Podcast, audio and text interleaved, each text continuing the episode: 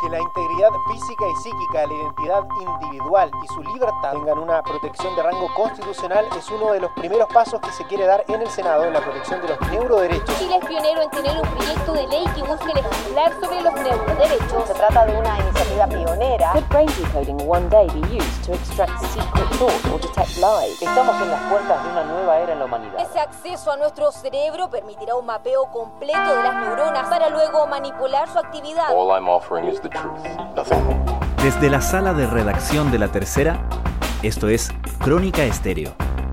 Cada historia tiene un sonido. Soy Francisco Aravena. Bienvenidos.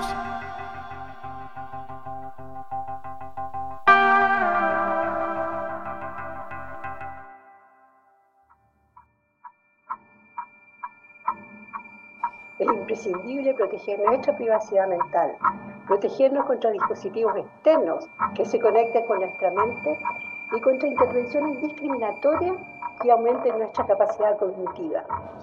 Hace cinco meses, Chile se convirtió en el primer país del mundo en avanzar hacia una legislación que proteja los llamados neuroderechos, es decir, que proteja nuestro cerebro contra la intromisión y manipulación de terceros por vía de las neurotecnologías. Constitución y este proyecto de ley sale adelante, Chile será el primer país del mundo donde la mente de las personas esté protegida. Uno de los principales cerebros, literalmente, detrás de esta iniciativa es uno de los líderes mundiales en este campo, el neurocientífico español Rafael Yuste, investigador de la Universidad de Columbia Nueva York. Entre otras cosas, Yuste es el líder de la iniciativa BRAIN, programa público-privado impulsado por el gobierno federal de Estados Unidos, lanzado en 2013 por la administración Obama, que apunta a generar e integrar los conocimientos para entender el funcionamiento del cerebro humano y fomentar el desarrollo de tecnologías innovadoras en esa área.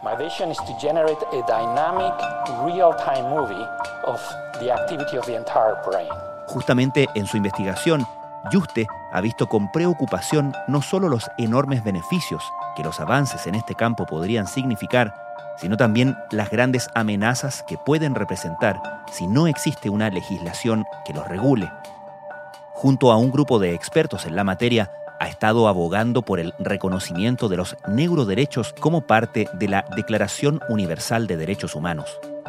Ahora, con Chile avanzando en la materia y a portas de redactar una nueva constitución, Yuste ve una oportunidad para que el país se convierta en un pionero al incorporar esta dimensión de derechos en la Carta Fundamental.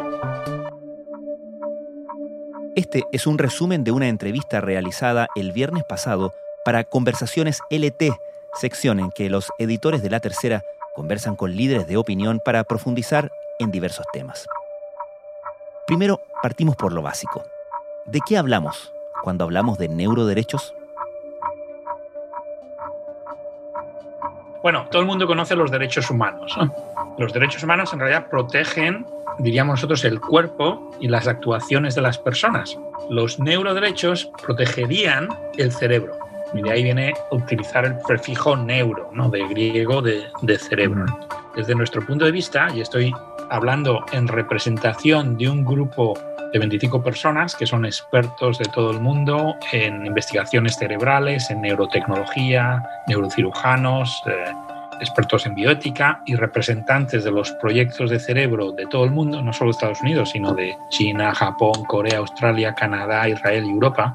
Este grupo de personas nos reunimos aquí precisamente en, este, esta planta, en un edificio en la Columbia, hace tres años y pensamos que tal como van las cosas del desarrollo de la neurotecnología tan exponencial, hay que proteger el cerebro de las personas de potenciales abusos causados por la utilización inadecuada de estas neurotecnologías. Entonces de ahí vino la propuesta de estos nuevos derechos humanos que no existen todavía, no están implementados todavía, aunque ahora vamos a hablar, si te parece, del caso chileno. Pensamos que es necesario añadir a la Declaración Universal de Derechos Humanos, que no se ha tocado desde el 48, nuevos derechos que protejan también al cerebro, a la mente de las personas eh, desde el punto de vista de derechos humanos.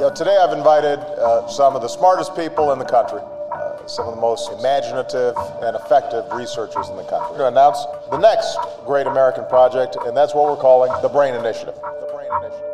President Obama just announced two weeks ago that the Brain Activity Map, which is now called the Brain Initiative, is uh, chosen as the grand challenge of science and technology for the 21st century of the country.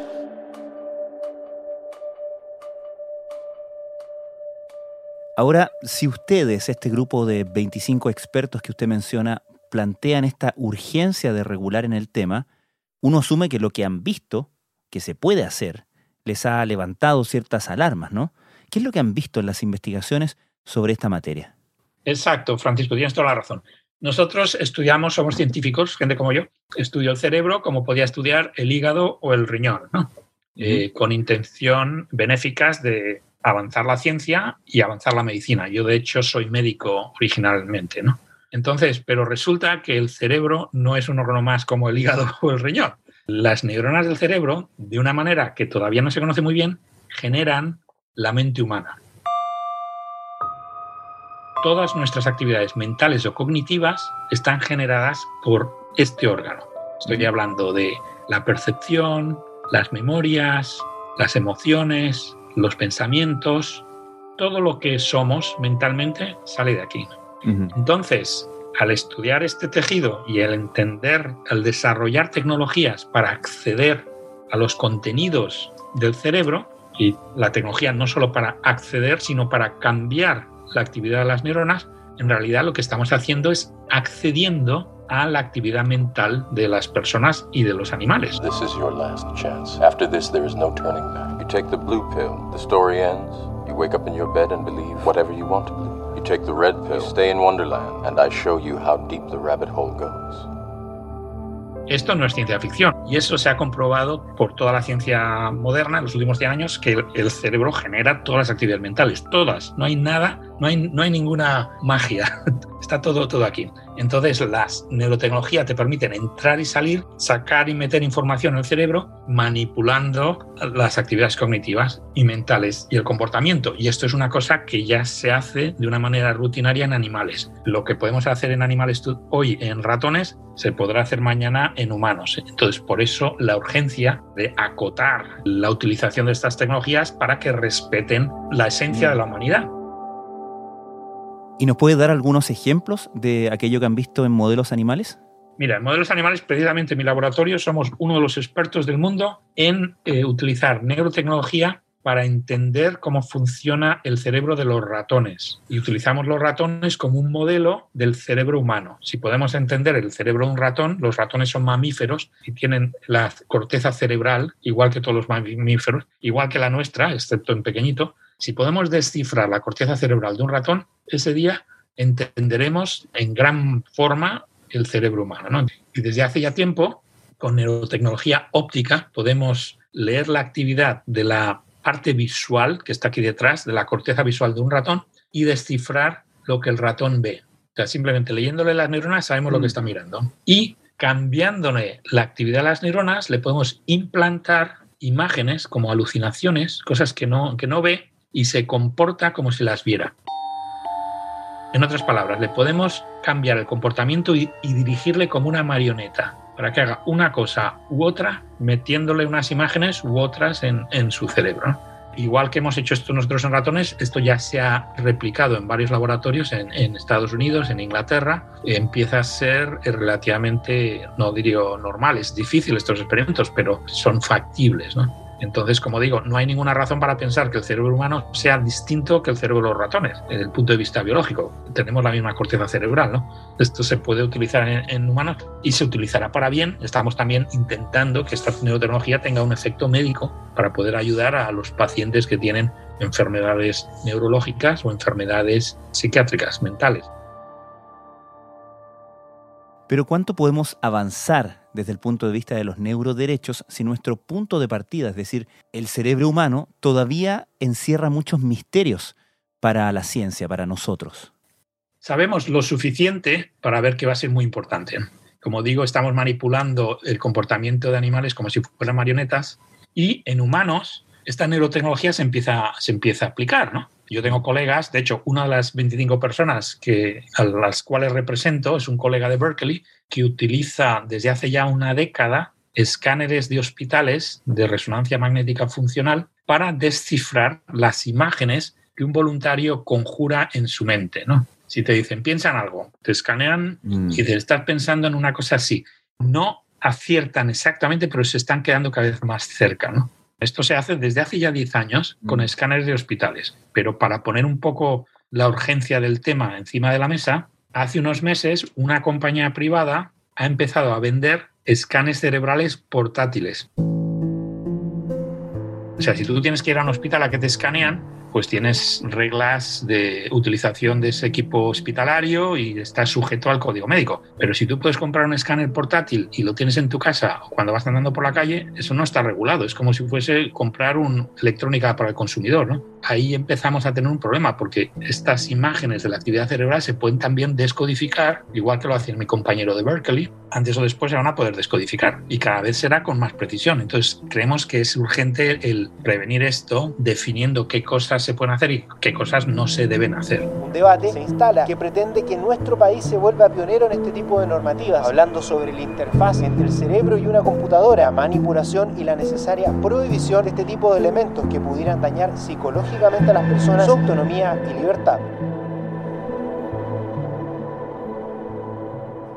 ¿Y ustedes como investigadores eh, ven el riesgo de que por el afán de regular justamente todo esto, todas estas investigaciones, se obstaculice de alguna manera el avance científico propiamente tal, el avance de la ciencia en este ámbito? Esta es un, una pregunta muy buena. Nosotros dirimimos este tema y decidimos proponer la adopción del modelo médico. ¿Qué queremos decir con el modelo médico? Pues más o menos seguir a pies juntillas lo que ha hecho la medicina. La medicina es otra tecnología que, como todas las tecnologías, son neutras. Se puede utilizar para bien o para mal. La tecnología médica tú te metes en el cuerpo de la persona y le puedes curar el, riñón o se lo puedes quitar el riñón y, matas a la persona. Pero ¿por qué la medicina lleva más de 2.000 años utilizándose para el beneficio de la humanidad? Porque tiene un código ético dentro. Esto tiene que ver con el juramento hipocrático y con toda la regulación médica, ética y instrumentalizada en los códigos sanitarios de todos los países, que te permite, por ejemplo, hoy que tú vayas al médico, bueno, hoy y en toda la historia, tú vas al médico y sabes que hay una persona ahí que te va a ayudar, no va a utilizar ese conocimiento en contra tuyo. Entonces, lo que queremos es seguir el modelo médico, desarrollar esta tecnología, que en la medicina se sigue desarrollando tecnología de primera sin problema ninguno, pero el desarrollo está canalizado, no puedes desarrollar cosas que no sean éticas, no te las aprueban, no las puedes vender. Pues esa es un poco la misma idea, que la neotecnología se desarrolle con un código ético interno, que ahora mismo no existe. Y el, el, modelo médico puede ser muy interesante, podemos adaptar este modelo a la neurotecnología y de hecho también a la inteligencia artificial. Yo ampliaría el argumento a la neotecnología e inteligencia artificial. La inteligencia mm. artificial es parte de la neurotecnología. ¿no? De manera que toda esta tecnología que se tiene que desarrollar y es buena, es beneficiosa para el mundo y va a ayudar a todos estos pacientes y nos va a convertir en una especie eh, más inteligente y más provechosa, se tiene que hacer con los guardarraíles éticos, igual que ha ocurrido en la medicina. Como todas las tecnologías puede ser positiva o negativa, depende de cómo se use, igual que la energía nuclear. Y esto puede ser algo que, por ejemplo, para una persona con Alzheimer le reponga sus emociones, sus recuerdos, una persona con Parkinson, una persona que tiene daño neuronal degenerativo, que tiene esquizofrenia, esto le puede reponer o le puede recablear y restablecer su salud mental. Usted ha dicho que ve una oportunidad en el proyecto que se ha presentado en nuestro país justamente en torno a los neuroderechos. Quería preguntarle qué es lo que ve ahí que le parece tan interesante y que puede servir tanto de ejemplo para el resto de las legislaciones. De hecho, son, hay dos proyectos y esto está liderado por la Comisión de, Desafíos del Futuro del, del Senado, dirigida por el senador Girardi. Y hay dos proyectos que han sido aprobados a trámite con unanimidad por el Senado de la República. Hay un proyecto de reforma constitucional del artículo 19 de la Constitución de Chile donde se pondría protección para la integridad cerebral. Y aparte hay un proyecto de ley, un borrador de un proyecto de ley, donde se adoptan los neuroderechos y se aplica el código sanitario a la neurotecnología. Estas cosas son la primera vez en el mundo que ocurren. Chile es un país líder en esta neuroprotección ¿Y por qué Chile? Pues tiene que ver un poco con, eh, con las situaciones, como muchas cosas en la vida ocurren por casualidad, de que el senador Girardi la, me invitaron la Comisión de, de Desafíos Futuro a participar en el Congreso del Futuro y ahí hablé de este tema y eh, les gustó, eh, les pareció muy importante y en conversaciones privadas con el senador Girardi pues surgió la idea de quizá que Chile podía ser el país pionero, un proyecto piloto en Chile de neuroprotección. Las neurotecnologías ya lograron avances que son, eran impensados. Por ejemplo, leer el cerebro, leer tus pensamientos, leer las emociones, leer el inconsciente, saber qué es lo que una persona tiene en su inconsciente sin que ella ni siquiera sepa.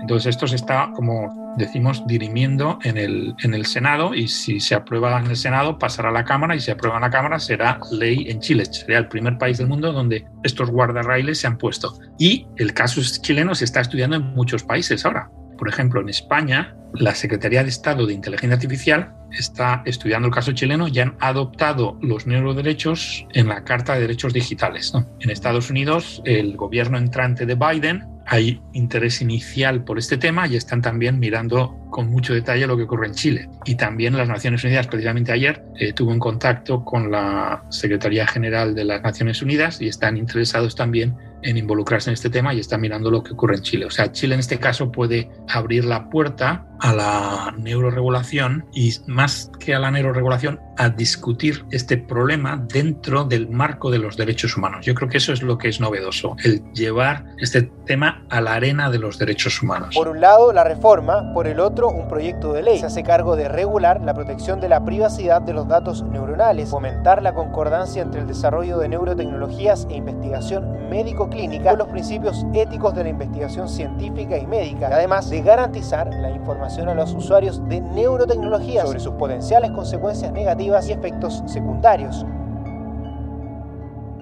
Es interesante porque si bien las investigaciones que usted menciona uno puede pensar que todavía queda mucho tiempo para que se apliquen en humanos, ya vivimos en un mundo donde la intimidad de nuestros comportamientos revelados por nuestro rastro digital ya ha sido materia de controversia en términos de la utilización de esos datos, el manejo que hacen las compañías, el manejo que se puede hacer y ya se está pidiendo una mayor regulación al respecto. ¿Usted cree que son parte de lo mismo, que formarían parte del mismo universo a regular, a legislar?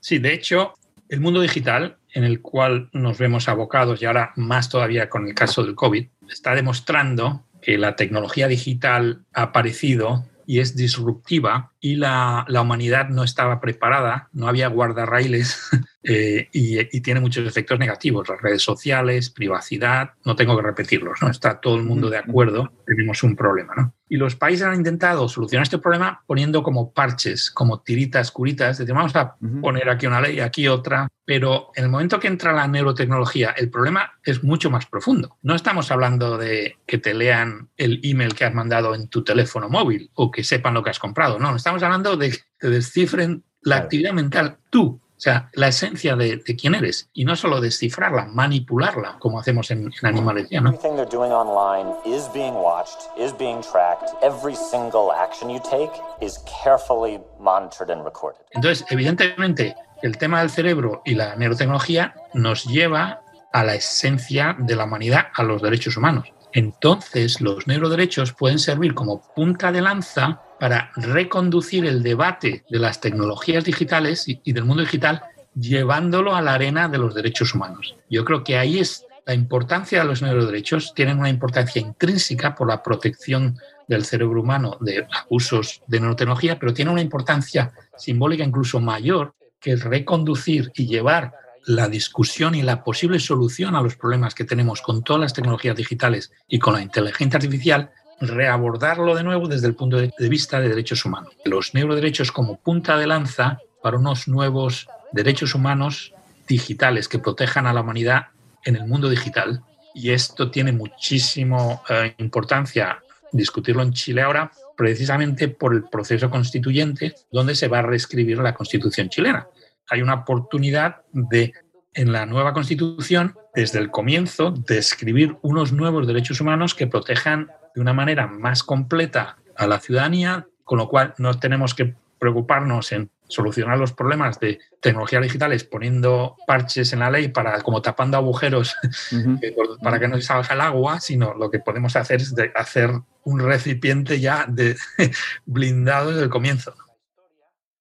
Quizás un antecedente que sí venga al caso es el de las experiencias con inteligencia artificial y reconocimiento facial, algo que ya está en uso en muchas partes y donde se han conocido muchos casos de fallas con consecuencias muy dramáticas, con gente incluso siendo culpada por delitos o, por ejemplo, con sistemas que han sido denunciados como abiertamente racistas. ¿Qué podemos aprender de todo eso? Eh, muy buena pregunta. De hecho, eh, el quinto neuroderecho es precisamente, eh, tiene que ver con esto, es la protección en contra de sesgos de los algoritmos de inteligencia artificial que se utilicen en la neurotecnología. Esto es una cosa que recoge el proyecto de ley de Chile, con lo cual en Chile esto no, no ocurriría si se aprueba. Sería el primer país del mundo donde esto estaría regulado, ¿no? pero tenemos que tener en cuenta la inteligencia artificial porque la neurotecnología tiene dos partes, como dos, dos, patas. Una es el hardware y otra es el software. Y el software es todo inteligencia artificial. Hay neurotecnología de electrónica y óptica y, y magnética y neurotecnología computacional, que son algoritmos donde se descifran estos patrones y también se, se utilizan para influenciar o cambiar o modular la actividad cerebral. Y más allá de todas las amenazas que hemos conversado acá, me imagino que hay algo que decir sobre la necesidad de avanzar en la investigación en neurotecnologías, ¿no? Absolutamente, tenemos la necesidad urgente. Yo lo, veo como un, un, desafío personal, ¿no? Yo tengo familiares que sufren de enfermedades neurológicas y mentales y me duele en carne propia. Y también como médico, yo, yo estudié medicina en, en España, en Madrid, me acuerdo la rotación que tuvimos que hacer en el departamento de psiquiatría, donde teníamos que entrevistar a esquizofrénicos paranoicos con guardaespaldas, porque eran gente agresiva y peligrosa, ¿no? Y eran gente, algunos de ellos, muy inteligentes. Entonces, dices, ¿cómo pueden tener una inteligencia tan grande? Debe ser un cerebro muy bueno, pero hay algo ahí que está mm. mal conectado y, utilizan toda esa inteligencia y energía en contra propia o en contra de, de la sociedad en la que viven, ¿no? Y les tienes que tener encerrados eh, toda su vida, ¿no? Es, es, una situación terrible. Tenemos la urgencia de hacer esto. Yo creo que la neurotecnología, aparte de los beneficios médicos, quiero destacar que va a tener unos beneficios científicos fundamentales. Nos vamos a poder entender a nosotros mismos por dentro por primera vez. ¿Qué es un ser humano? Pues lo vamos a poder descubrir. Y esto tiene que tener muchísimas repercusiones beneficiosas. El conocimiento es, es, es bueno, se, se alejarán eh, ideas eh, dañinas ideas erróneas que tenemos de nosotros mismos, ¿no? Los prejuicios atávicos que hemos heredado de otras generaciones los veremos de difuminarse en el momento que entremos con luz y veremos qué es lo que ocurre dentro, ¿no? Y luego también va a tener muchísimos beneficios económicos, ¿no? Eh, yo creo que puede ser un motor de la economía de, del mundo del futuro, ¿no? la neurotecnología.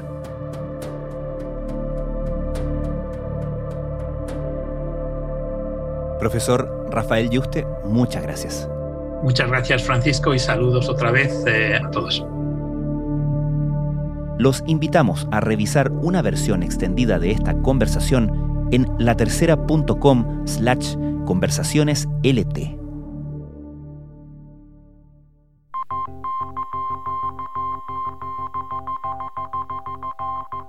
Crónica Estéreo es un podcast de La Tercera. La producción es de Rodrigo Álvarez y la edición de quien les habla, Francisco Aravena. La postproducción de audio es de Michel Pobletti. Nuestro tema principal es Hawaiian Silky de Sola Rosa, gentileza de Way Up Records. Nos encontramos mañana con un nuevo episodio de Crónica Estéreo, el primer podcast diario de actualidad de Hispanoamérica.